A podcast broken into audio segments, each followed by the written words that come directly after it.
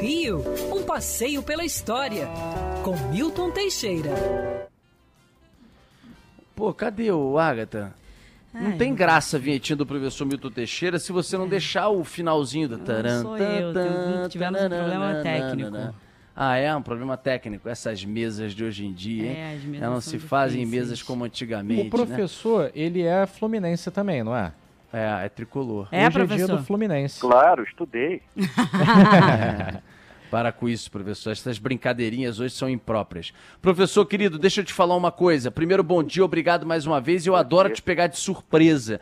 E talvez você, a Agatha e o Pinho estejam imaginando que é uma surpresa que eu falei mais cedo. Não, mas eu vou falar outra, surpresa.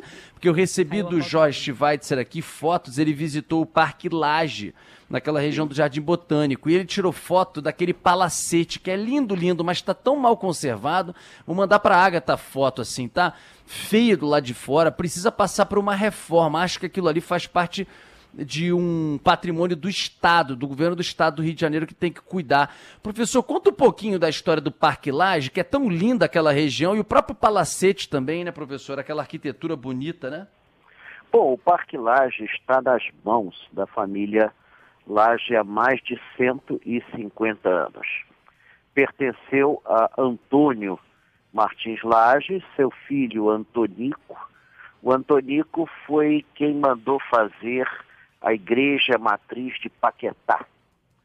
Antonico Laje, eles eram donos de uma empresa de construção de navios e eles tinham no total 26 empresas, eram, eram dos industriais mais ricos do Brasil.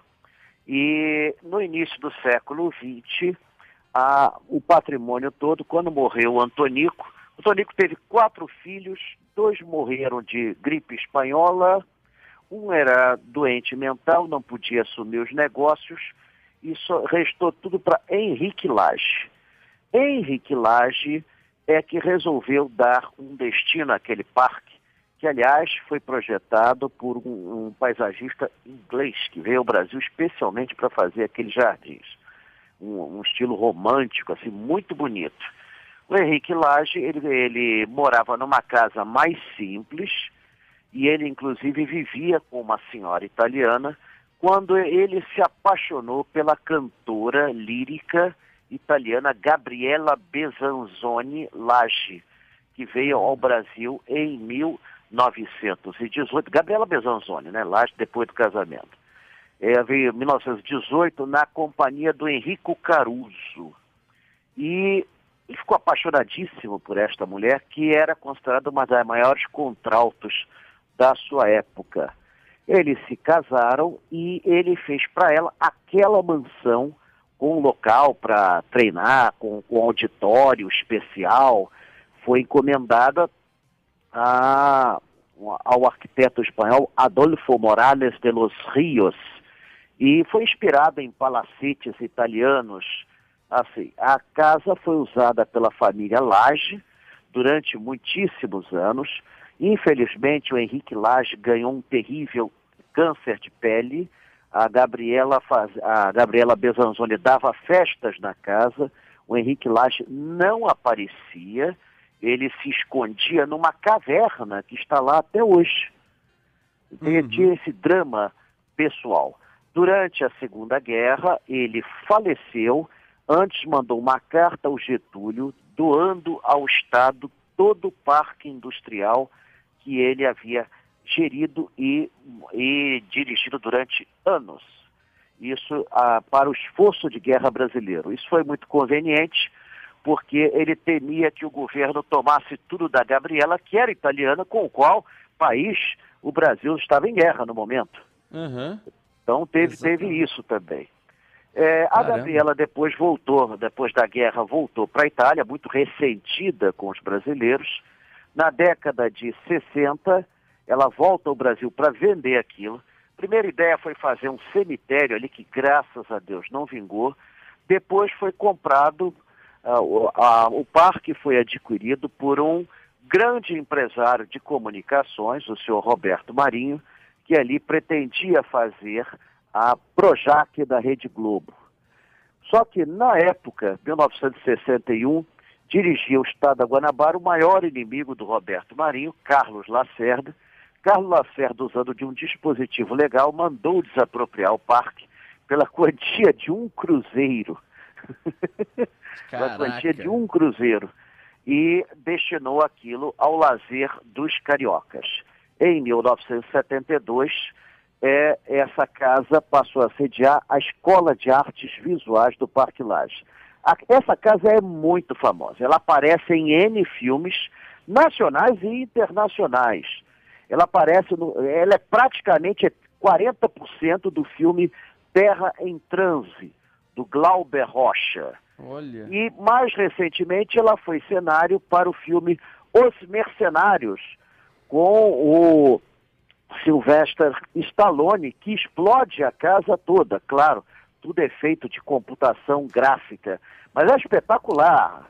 Aliás, também 30% a 40% do filme é passado ali como sendo o palácio presidencial de um país fictício latino-americano, o qual eles acabam libertando né, da ditadura, entre aspas. Né? Sylvester uhum. Stallone filmou várias cenas, Jason Statham, várias cenas aqui no Rio de Janeiro. Foi muito interessante. Agora, você fica assim, é, é como é que eles fizeram o filme? Porque eles explodem a casa mesmo. Eles explodem. Uhum. Aquilo não deve ser cenário, deve ser computação gráfica. É um trabalho muito interessante, muito bem feito. Os Mercenários 1, assim. Que legal, ah, também no Terra em Transe, ficou famoso, para quem não conhece, Terra em Transe é considerado pelos franceses um dos sete maiores filmes do século XX. Foi feito uhum. por Glauber Rocha e tem a participação de grandes astros do cinema nacional. Uh, se, se, você imaginar qualquer, até, até é, figuras que a, que a maior parte hoje já estão atuando do outro lado do mistério. Mas é um dos, considerado um dos sete grandes filmes do século XX, do Glauber Rocha, e que aqui quase foi proibido. Porque mostrava um Não país imaginário também, o qual aquele era o, era o palácio, e que estava. E, e que e um jornalista que, que pretendia libertar esse país da opressão. É. É, não sabia da caverna, olha quanta história do glorioso Parque Lage, né? Depois aí das fotos do Jorge Schweitzer. Professor, daqui a pouquinho, daqui a 12 minutos, 15 minutos, tem a inauguração de uma praça ali na 1 de março, em homenagem ao ex-procurador-geral do Estado e ex-presidente do AB, Eduardo Seabra Fagundes, que morreu em 2019 e que não morreu por pouco durante a ditadura, porque quando ele presidia a OAB, o Conselho Federal da OAB, e defendia as pessoas, denunciava desaparecimentos, torturas de perseguidos e presos políticos, mandaram uma bomba para ele e acabou que a bomba explodiu no colo da secretária dele, a Lida, é, Monteiro, Monteiro, mas era para ele, ia matá-lo, né? Era para ele, era para matá-lo. Esse episódio eu conheço particularmente bem, é, apesar de ter sido trágico e um momento triste da história nacional, é, para mim teve um, um, desfecho tragicômico, porque foi no dia do meu aniversário. Caramba. Aliás, explodiu também uma bomba na Câmara Municipal, é, e o pessoal todo me mandava mensagens, assim, gozando com a minha cara. Porra, você vai fazendo aniversário, mas não precisava explodir a cidade. Então, fizeram muita gozação em torno do meu nome. Mas o Eduardo Sebra Fagundes já era filho de um grande jurista Miguel Seabra Fagundes, que também foi da OAB, ele, ele presidiu o Conselho Federal da OAB entre 1979 e 81. E ele recebe essa bomba do dia 27 de agosto de 1980, mas quem morre é a secretária Lida Monteiro. É, em 2015, o Comando Estadual da Verdade do Rio de Janeiro revelou que o atentado foi orquestrado por agentes do Centro de Informações do Exército. Então, praticamente, e existem fotos na internet para quem quer ver, uma coisa assim apavorante. Ele morreu em 2019, com 83 anos, e deixou duas filhas, esposa, e ele foi enterrado no Memorial do Carmo, ele foi assim considerado mais ou menos um herói, porque ele, ele era uma das poucas vozes que levantava em plena ditadura. Tudo bem, já tinha caído o AI-5, mas nós ainda vivíamos um período muito difícil, onde nós tínhamos um presidente que oscilava entre manter tudo como estava e abrir para a democracia, que era o João Figueiredo, né? Então, João Figueiredo depois tem uma declaração que é, beirava a comicidade. Essas bombas estavam endereçadas a mim. Aí o Pasquim é, acrescentou, puxa, mas que mira ruim, né? Só acerta gente que vai contra a ditadura. Então, é, teve esse, esse caso. Mas é uma figura digna, uma figura importante da história jurídica brasileira, de um momento difícil, é, do momento ruim da nossa história, como dizia Chico Buarque. E, felizmente, ele escapou, lamentavelmente, a secretária se foi. O, na Câmara de Vereadores, teve um deputado que perdeu o braço e um olho também, que eu não me lembro agora uhum. o nome dele. Mas foram, foram essas duas vítimas, assim, principais dessa série de atentados que ocorreram nessa época difícil. Legal saber história, professor. Mesmo que seja uma coisa triste, mas é bom saber história e aprender para a gente não esquecer as coisas que aconteceram no passado e ficar passando pano, passando mão na cabeça de coisas inaceitáveis, como o momento que a gente viveu no Brasil, que foi um momento de ditadura foi um momento em que pessoas eram perseguidas e mortas e que quem tentava defender essas pessoas recebiam bomba e uma secretária que também nem a ver tinha com a questão das apurações morre com a bomba no colo. E depois foi confirmada a apuração que isso foi orquestrado por gente do Exército para enviar a bomba é, que tinha ele como destinatário. Querido professor Milton Teixeira, são 10h50, eu vou ter que sair agora mas não sei se tem alguma outra pauta. A Agatha Meirelles toca esse finalzinho com a última pauta que você separou. Um grande abraço a todos, um excelente fim de semana. Eu tô de grande volta abraço, na semana que vem. Beijo, querido professor. Tchau, tchau, Beijo. gente. Valeu. Valeu. Professor, antes da gente encerrar, então, vamos falar um pouquinho do Estação Net Rio, porque essa semana teve a notícia de que o Estação pode ser retirado do imóvel também e é um dos poucos cinemas de rua ainda, né, professor? É, eu particularmente eu conheço bem essa, essa estação Net Rio que está a 15 metros da porta de meu prédio. Uhum. Então, é, na verdade você tem duas estações ali, né? É, um é o antigo Cine Star, que vem da década de 40, que fica mais no início da Voluntários da Pátria, no lado ímpar, e tem do lado par, que o pessoal conhece mais como Estação Net Rio. Ali era o antigo Cine Cooper, que eu estive na inauguração em uma data inesquecível, 11 de setembro de 1967, para ver Bonnie and Clyde. Oh. Com Warren Beatty, Faye Dunaway. Warren Beatty, um garoto ainda, e Faye Dunaway ainda estava uma gata.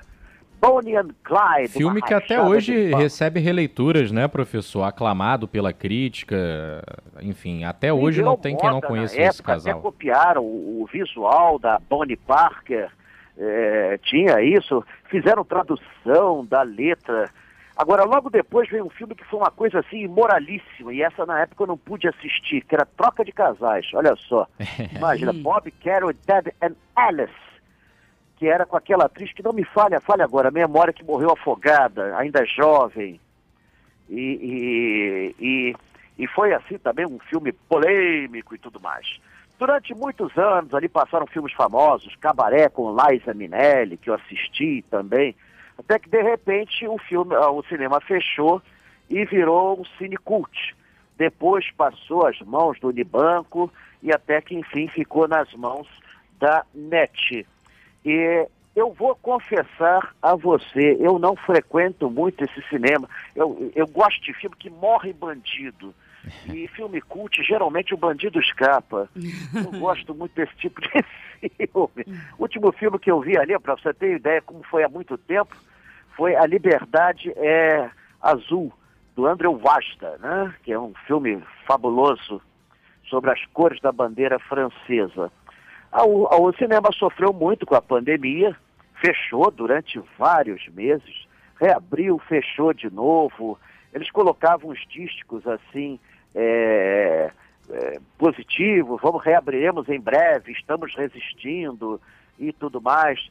Mas eu, eu acho importante que eles sobrevivam. Estão acabando as salas de espaço de filmes cult na cidade por sua vez, as pessoas agora têm Netflix, é, tem, tem outros tipos de, de visualização, todo mundo tem, todo mundo que tem algum dinheiro tem um home theater em casa.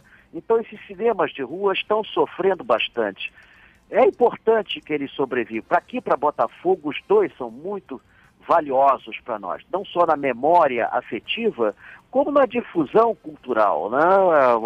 Você não tem o Pai Sandu Nostalgia, já se foi, e outros tantos aí que estão fechando as portas porque eram filme cultos. Eu mesmo não sou um bom exemplo disso. Como eu disse a vocês, eu gosto de filme que morre bandido. Você vê, você vê pelos filmes que eu citei, que Sim. são os filmes que eu gosto da Silvestre Stallone, tudo mais, Jesus Statham e etc. O professor, você citou aí uma, um dos filmes que você acabou não vendo e uma atriz que não se recordava o nome é a Natalie Wood, é ela? Natalie Wood, sim. Estava procurando aí. aqui. Uma cigana Querida previu Natalie que ela Wood. tinha que ter medo da água escura.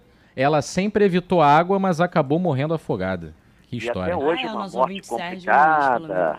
É, o marido tá, tá levando a culpa, mas ele, mas já provavelmente não foi ele é, foi uma, foi uma, uma ela estava bêbada até não poder mais. Agora existiram episódios assim.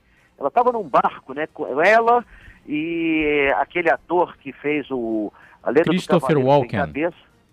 É ele, Christopher Walken. Christopher Walker e diz que o Christopher Walken deu uma avançada nela.